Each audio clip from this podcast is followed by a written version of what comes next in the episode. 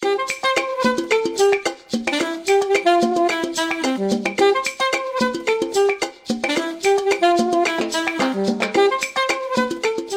，Hello，大家好，欢迎大家回到 Chat LA，我是主播梅梅。麦麦今天呢，就是不能跟我们一起录制了，所以我们请来了我们的飞行嘉宾小王同学。Hello，大家好，我叫小王，非常开心来到 Chat LA。我们今天请小王同学来呢，是想请他谈一谈一个美国神奇的存在——美国的大专 Community College。我知道，就是你是从就是国内上读完高中之后直接来的美国嘛，然后你是来了之后就直接去读 Community College 了，是吗？是的，对，我是国内没有参加高考，但是我是差不多国内高三完结束之后来这边，开始来就两眼一抹黑，然后英文也不好，因为国内没怎么太学嘛，然后也听不大懂。我刚来的时候以为就是也要申请像国内一样的四年制大学，要提供什么高考分 SAT 对，什么语言之类的，所以说当时是两眼一抹黑的。就有点有点无助，是吗？对，其实我当时就不想去了，因为我都没有这些东西嘛。我了解到的就是很多，如果你要升美本的话，其实你在高中阶段要提前很久开始准备，你要准备自己的一些活动经历啊，最基本的你要考 SAT，然后你要准备语言成绩、推荐信，然后一些活动内容。就是如果你确实到美国之后再开始想这些东西，可能确实有点晚。对我当时就是什么都没有，两眼一抹黑就不准备去了。但是英文又不好嘛，又想学一学英文。我们家邻居就跟我说：“哎，那你可以去社区大学嘛，去学学英文嘛，最起码不要当一个哑巴。嗯，对，这倒是对的。”然后我就去了我们家附近的一个社区大学，考了一个英语考试，就开始在那边上那个 ESL 的课。ESL 就是英文是第二语言，它就是专门教你学英语的。那这个社区大学的申请对本地生和留学生有什么区别吗？会有一些区别。对本地生来说，基本就是没有要求，你只要申请了，他就都会要你的。社区大学一个最大的宗旨就是 open enrollment，就是开放入学，要为社区做贡献。那你这个岂不是跟我妈现在报的老年大学是一个类型？对呀、就我的当时的同学都有年龄很大的，五十岁、六十岁的都有，大爷大妈什么的，很多人都去那边上学。那留学生呢？留学生来说的话，他就是要求一个国内的学历，就是高中学历，然后你的语言成绩，托福、雅思啊。根据我同学说和我们做的一些 research，他的要求其实是很低的。这个的话，我也大概看查过一两所洛杉矶这边的，它每个学校的要求会有一些不同，就是你还是要去递交一些申请，准备一些材料，但这个材料相比于你申请四年制大学确实要简单很多，而且包括对你的语言成绩要求也非常的低，就是大概比如说以雅思为例，我看到有的学校可能要求五点五分、六分就已经可以了，就够用了。成绩有语言成绩要求是很低的，你来这边要考一个英文考试，是看你有没有在美国上过高中。如果你在美国上过高中，你可以不用参加考试；如果你没上过高中，你就需要参加一个考试来给你定定一个英文的级别，然后根据这个成绩的级别，看你要上几堂英文课。那是在读完这个相应的英文课之后，就可以正式的开始读专业课了，对吗？其实也不算叫专业课，其实是叫做基础课，比如说英文、高数、物理、化学这些基础课是基本都要上的。我们知道这个国内大学在你就是填报的时候就会有专业的选择嘛。那你们除了这个基础课之外，会有专业这个说法吗？它是有一个大概念的专业，但是它并不是你在进学校开始上课之后就要选的。像我之前说的，就是你要上一些基础的物理化，这些东西基本是所有的专业都要学。然后你可以在这个时候开始想你要做什么，你想学什么。社区大学一般都会有专门的辅导员，你去跟他谈说，哎呀，你看我想对什么样的比较感兴趣，我想学什么，他会给你推荐一些专业，然后再根据现在的市场的就业和一些大学的专业给你做这个推荐。基本来说，该有的专业它都有。比如说数学专业、经济专业、会计专业、物理专业、编程专业、化学专业、生物专业，然后还有一些比较冷门的专业，像是哲学、艺术都有，其实都有。社区大学的专业是一个比较大的概念。你在社区大学的这两年或者三年的时候，你只会定一个你大概范围的专业。我们知道，这个国内大学在你就是填报的时候就会有专业的选择嘛。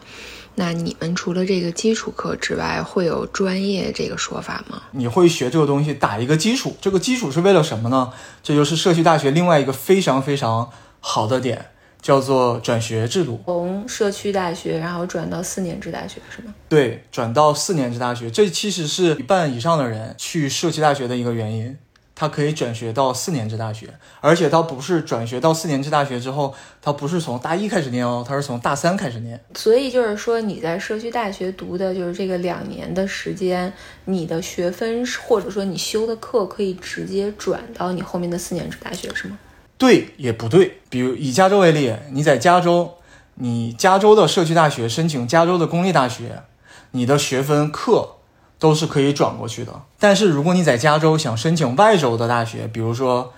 纽约大学。康奈尔大学，你可不可以申请？你是可以申请的，但是外州的大学，它很多课是不承认的，所以你要去那边补修。就是理论上来讲，你当你转到四年制大学之后，你相当于从他们的大三开始上。但是如果你这个学校就是取决于这个学校是不是认你所修的这些课，如果他不认，你就需要可能延长你在四年制大学上学的时长，然后去把他毕业的时候所需要让你修完的课都要修完，你才可以毕业。是的，要补上。社区大学转学的时候是只可以去公立大学，还是说私立大学也可以？都可以。以我个人来说，我当时也申请过南加大，他们也接收，但是也要看学校是吗？就是有的学校可能不接受。你理论上来说是可全美所有的大学你都可以申请，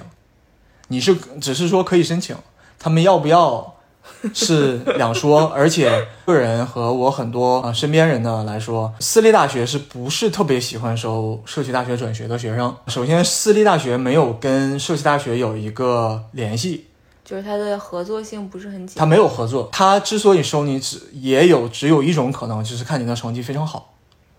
就是可造之材。对，看你是一个人才，然后他会让你去上他们大学，给他们添砖加瓦。哦，对，我觉得少年，我觉得你适合练这份武林秘籍。对，对，对，对，对，其实就是这个样子。就是比如说，我当时所在的社区大学是在湾区，申请私立学校的和外州学校的有，申请外州学校我自己就申请过，然后也收我了，但是他让我补五门课，嗯，就等于我要多上一个学期，一到两个学期。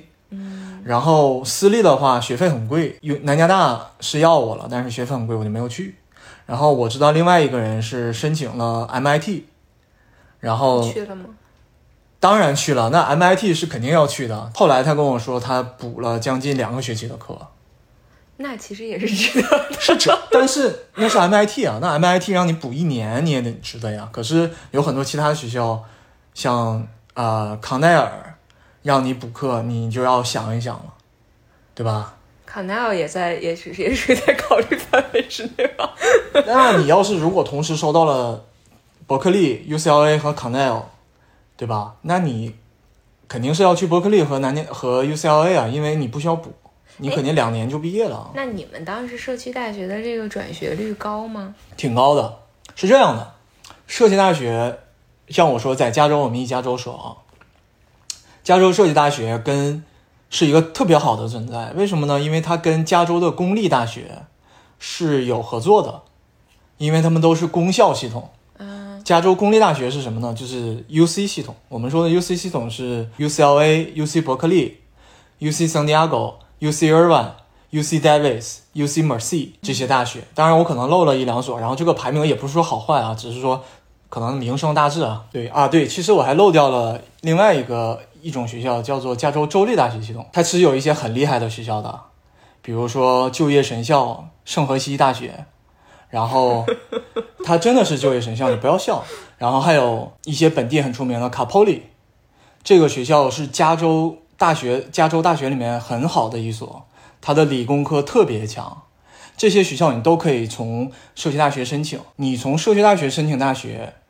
申请四年制大学与从国内高三直接申请四年制大学最大的区别有两点。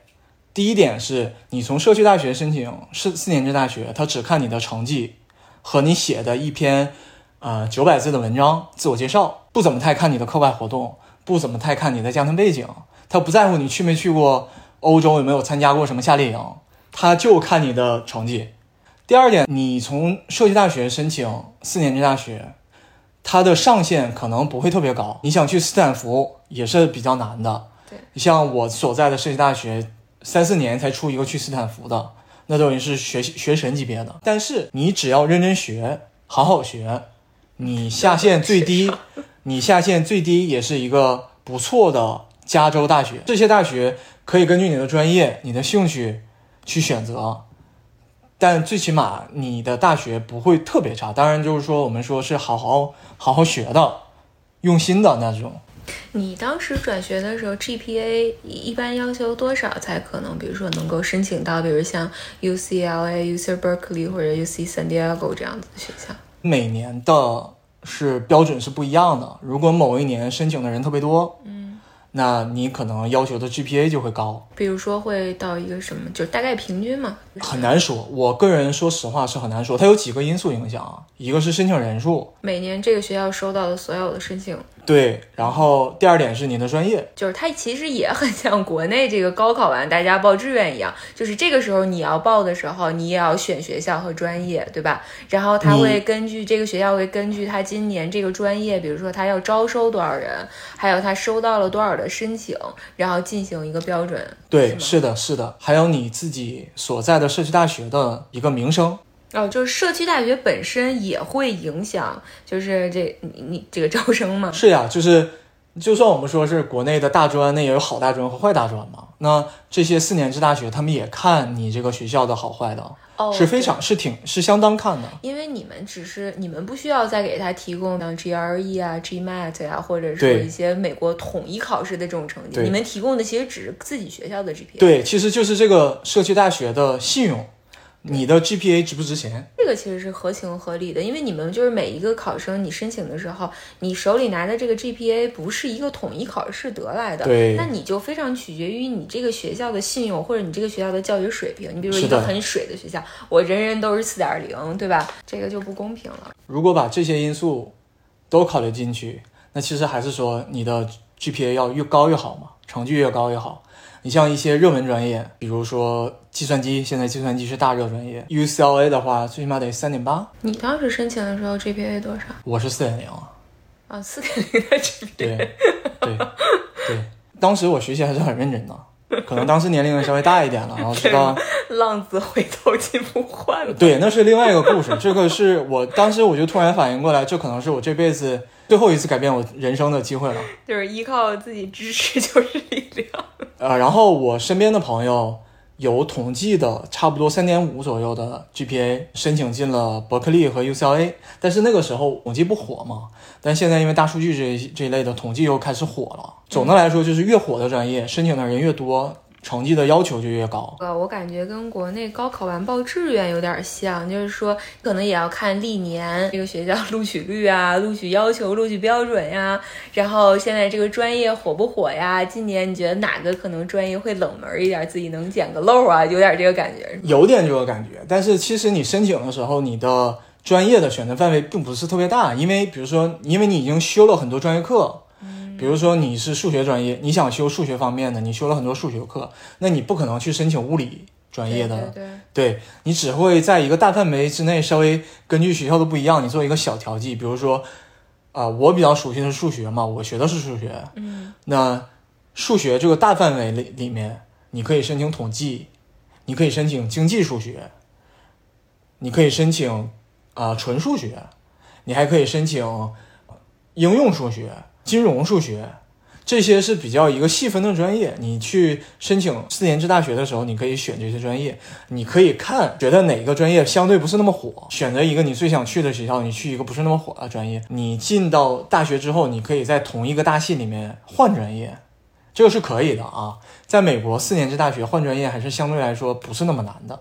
当你你申请完，然后成功的转进四年制大学之后，其实你是和从他们从大一开始就是这个正常的这个四年制的学生，其实你们就是一样的了，是一样的，课呀，都是他们是大三，我们也是大三。啊，就是上课也是在一起上，当然是我们拿的都是同一个毕业证，然后你在申请工作的时候，你完全不需要提你在社区大学念了两年，然后再转到什么所谓的四年制大学，你就是 UCLA 的，你就是 Berkeley 的，你没有任何区别。就包括比如说我进到学校里，像你刚刚提的这个在校内同系转专业，比如说我今天我开始学的精算，后来我想转成统计，其实大家在这个上面的机机会是一样的是一样的。对你只要能说服一个老师就可以，很简单。我自己本人就转过，然后我的同学也转过，只要是在同一个大系之内，你转是问题不大的。哦，那这样其实是挺不错的，就是因为我知道国内的大学，你当就是你高考完报完志愿嘛，你你你开始开学了，其实你是很难再去转一个专业的。对，其实为什么今天我跟梅梅说一说？因为我最近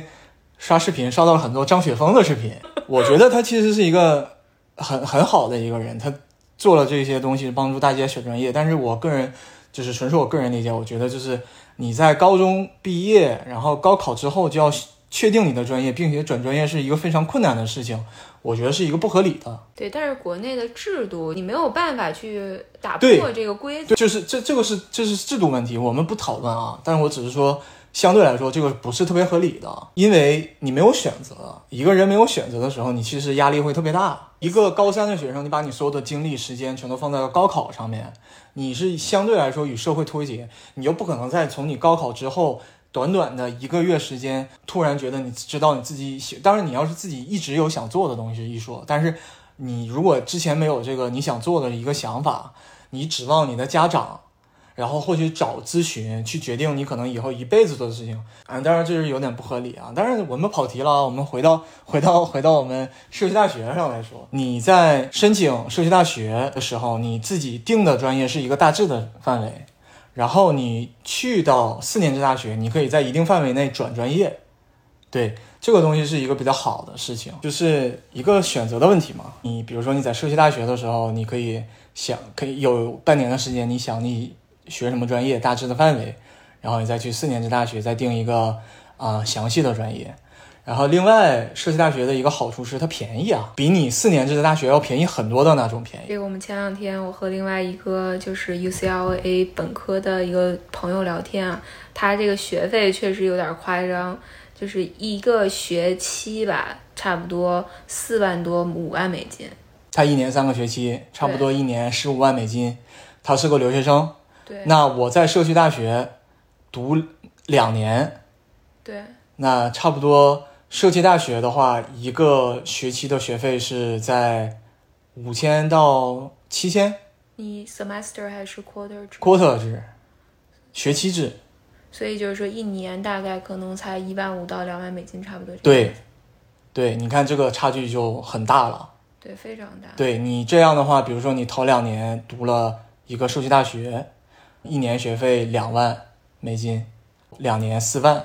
然后你再去转到一个公立大学，然后你再读两年，对，就相当于其实你可以说你省了两年的学费，基本上。对你省了两年的学费，因为你生活费在哪里都要花嘛，对对不对？又不是说你上了四年制大学，你的生活费就少了，对而且你去社区大学，很大概率你的生活费会稍微便宜一点，因为四年制大学旁边的房租都很贵，而社区大学旁边的房租都不是那么贵。哦，对，这个是的，就是你考虑到一个租房和生活，就是你的生活成本，因为你所在地区的一个问题。我知道很多同学觉得社区大学这个名声不好啊，就是觉得啊你怎么去个大专？我只能说这个东西是每个人都有自己适合的那一个学校和方式，更多的是自己的个人的后天努力。说了很多社区大学的优点啊，那我们要不要梅梅你要不要知道一下社区大学的缺点啊？比如呢，社区大学它鱼龙混杂，怎么个鱼龙混杂法？对，就是，当然就是留学生，我们都圈子比较纯粹啊，都是留学生。可是以本地人来说，是有很多乱七八糟的人去读设计大学的。啊，我明白，因为他的没有他的入学要求非常低，也没有限制，尤其是对本地生来说，是吧？对，就是你会遇到三十多岁、四十多岁的人、五十多岁的人，不是那么不好啊。还有一些就是，叫我们东北话叫“街溜子”，读了六七年社区大学的，啊，每天不务正业，就是为了从家里要点钱，从政府要点钱，因为他上学嘛。你会接触到那样的人，他们会有一些影响你，因为他们真的是不上学不念书。所以读社区大学有一个风险，一个可能十八九岁的孩子，这个时候出来读社区大学，他会很考验他一个个人的一个自制力的问题，非常考验。就是你的一个是你的周边的呃人不像你在四年制大学那么纯粹，都是学生。第二就是你在社区大学是没有人约束你的，你可以今天来，明天不来，老师不大管你。虽然说他是小班，但是老师更多的来说是他们都会啊、把你当成一个成年人，因为成年人就居多嘛，完全的是依靠自己的自制力和自我驱动去上学。不像四年制大学，你在四年制大学，你要第一年要住宿舍，然后会有专门的辅导员去帮你们选课，帮助你们更融入这个生活。而社会大学并没有这些东西，你想跟老师谈一谈，想好好学习，都是你自己的。就是你必须要有一个除了自制力外也好，你还有一个要有一个主观能动性，对，你要有一个明确的目标。你要去自己知道自己想要什么，然后你也要其实想要的很简单，我就要去一个好学校。但是有一些孩子，我觉得他就是因为包括我刚来美国的时候，说实话，就是刚刚来到这儿，突然你你也会觉得啊，特别的自由，因为社会关系简单，没有父母对你的约束，而且没有其他人，任何人在乎你做任何事情。对家长会对你，就是你的社会性束缚会比较弱嘛，包括家长也是怕你一个人在外面可能受委屈啊，或者遇到困难呀、所以在金钱上肯定尽可能的去支持你。你再碰到一些，比如说会玩儿的。对吧？喜欢爱玩的，对，而且最重要的是玩的东西还地方还比较多。这学习毕竟还是一件苦差事，你可能就不太想去做这件事情。而且社区大学，你要是对成绩很在乎，它的压力吧也是有一些的啊。它是一个积累的过程，你的 GPA 是你每一堂一堂课积累起来的，然后你每一堂课都要算，你每个学期都要好好学，这是一个两到两年半的过程。很多人就是觉得啊，那我高考都那么辛苦了，我有同学就是这样，我高考都那么辛苦了，我出来还要读社区大学，我还要这么辛苦。就这口气就泄掉了，你又周边没有其他的人，因为大家都不会特别干涉别人的生活，然后你还要自己打理吃住，因为社区大学没有宿舍，没有食堂，然后你要自己做饭，自己跟别人住，你要自己找房子，很多事很多事情对一个可能刚高中毕业的人来说是有一定一定负担的，因为你高中毕业，如果你直接去四年制大学，你第一年是一定要住在宿舍的，可以更好的跟你周边的美国同学打好交道，对吧？你的口语可能也会更好，你可以更加融入这个环境。而社区大学基本就是自己自己学自己的，自己做自己的，没有什么呃小组的呃项目，基本都是自己写作业、自己考试。你可能会，你当然会交朋友啊，但是并不是学术上的交流。然后一般交朋友，因为年龄差都很大，一般也是会跟留学生认识。你这样的话，你对融入这个语言环境啊，相对来说比较慢。你可能听没问题，但是像我自己，我说头一两年说还是有困难的。你今天听小王同学说了这么多，我觉得社区大学更像是一个，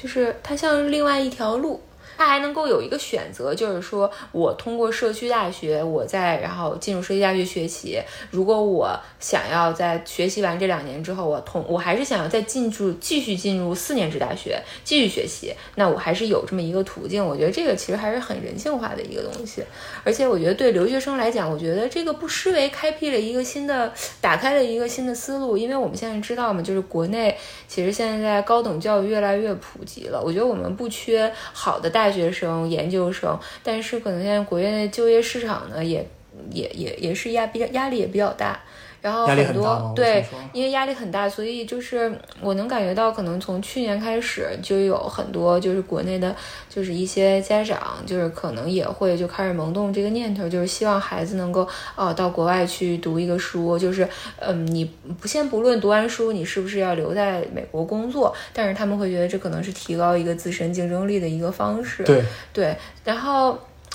就是所以，但是同样，但是美本确实是一个花费非常大的一个一个一个基本据我个人所知，基本你在美国上美本，可能是在全世界范围内花费最大的了。对，因为我是来到美国读的研究生嘛，所以我能够非常直观的感受到，就是你读研究生的成本和你读在美国读本科四年本科的成本，其实差距是非常的大。对对，然后所以其实像如果你去通过读两年 community college，然后再进行申请，就是你可能有两个最直观的好处，就是第一个是费用上的一个大幅度的降低，还有第二个就是说你在申请由 community college 再转去美国四年本科的话，我感觉这个成功率也要抬高一些，因为你本身从国内过来。就是申请社区大学和申请正常的四年制大学，本身你的录取率就要高一些。然后你两年之后再转的时候，你相当于给了自己一个过渡期，无论是从语言上还是对美国的生活。我个人觉得，你如果有想出国留学，然后也不知道美国什么环境，或者是说你想做什么，你是学什么专业嘛，你可以先申请一个社区大学，它的要求相对于四年制大学是低很多的。像我们之前说，成本也低很多嘛，试错的成本就会低一点。你觉得呢，妹妹？我其实有不同的观点，我觉得这个试错的成本其实还是比较高的，就是要看你自己是不是下定决心一定要来美国读书，因为。如果你在国内参加了高考，即便你可能没有考到一个很好的学校，但是如果家里面花费了巨大的经济，就是财力物力，然后让你出来，就无论你是读社区大学还是读四年制大学，如果你没有好好读，比如说我读了两年社区大学之后，我并没有成功的转入四年制大学，然后可能孩子在这儿玩了两年，然后再回去，那你相当于回去的时候，你可能只在国内，你就只有一个国内成人的高中毕业证。还有一个问题就是，国内的这个大学申请制度上，就是说，如果你回去想要再次去参加高考，你可能还要再重新回去上一次高三。对，那个就耽误事情大了。对，所以在这个选择上，就是我觉得仁者见仁，自自己有自己的选择。对，对，所以社社区大学这个问题，就是它不失为一个选择，甚至是不失为一个好的选择，但它并不适用于每一个人。是的，而且它的这个风险。其实你要考虑到更多的是一种主观因素的风险，也就是说，你的这个小孩他自己他自己的选择，包括于他家长的能给予多少支持。对，就是你无论从经济上来讲，还是家长对于孩子的一个指引也好，还有包括这个孩子自己的性格，他是不是足够的独立，有足够的自制力，我觉得这都是一个非常大的因素。就像我们之前提到的，本身社区大学的选择也是很重要的嘛。对。这个东西你不能去一个听一个中介说啊，你这个社区大学你肯定能申请到，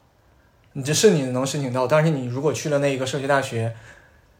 没有大学跟他有做。联系的话，你申请不到一个好的大学，那你不也是很吃亏吗？对你这说到这个留学中介，其实我真的有时想吐槽啊，就是我知道很多留学中介其实都是自己出国留学，然后回去做留学中介，就是我觉得这个逻辑就很很有意思，就是你你出国去留学，然后回去之后做了一个留学中介，那就证明他这个留学不是特别成功嘛？对他本身就是失败的。我觉得一个留学失败的人，你让他再去专业的去帮助别人成功，对我觉得这个就有点不大好。这个本身上就是一个悖论，因为我觉得留学中介这个东西就是一个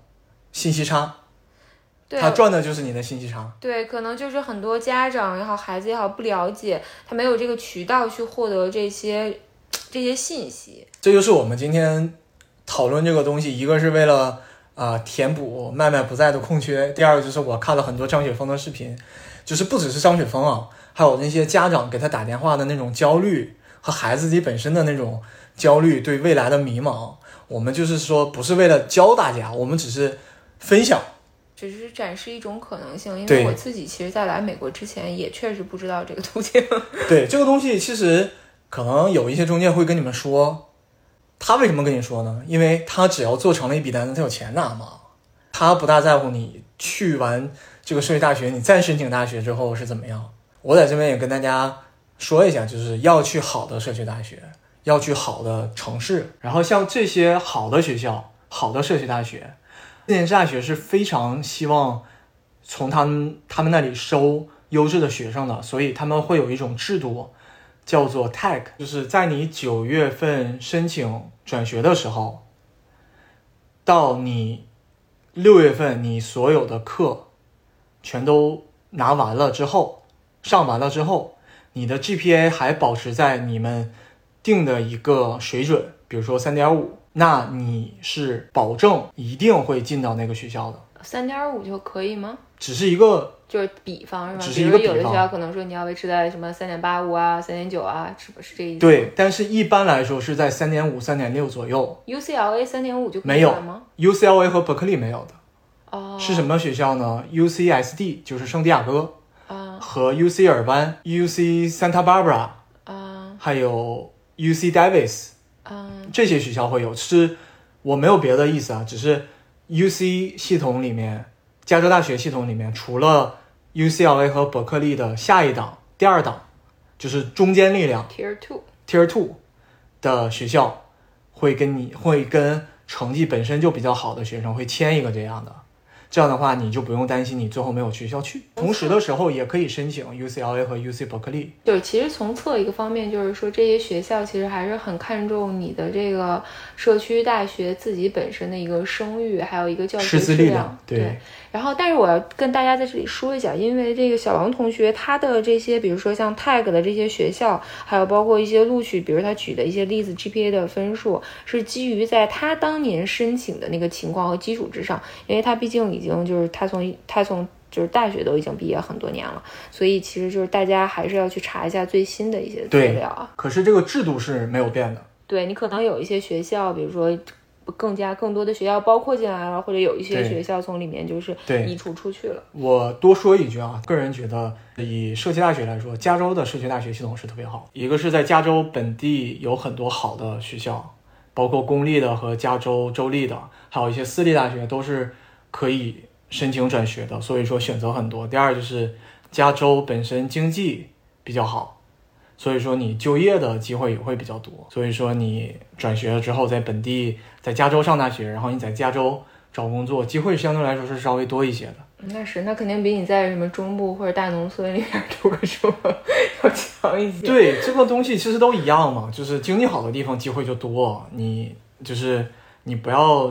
就是为了好转一些学校就去一些就是不知道在哪里的社区大学。那我觉得你这一点跟张雪峰老师其实殊途同归了，好吧？其实大家都是为了赚钱嘛，赚钱吃饭对，好好生活嘛。那你能有好的选择，你能选，你肯定要选呀。那我们今天感谢小王同学给我们介绍了一下，就是社区大学的这个课程，包括后面的转学。然后如果有问题的话，也欢迎大家在我们的这期的播客下面留言，然后我们会再给大家解答。好，谢谢梅梅的邀请，好的，那大家我们下一次再见，再见。再见啦。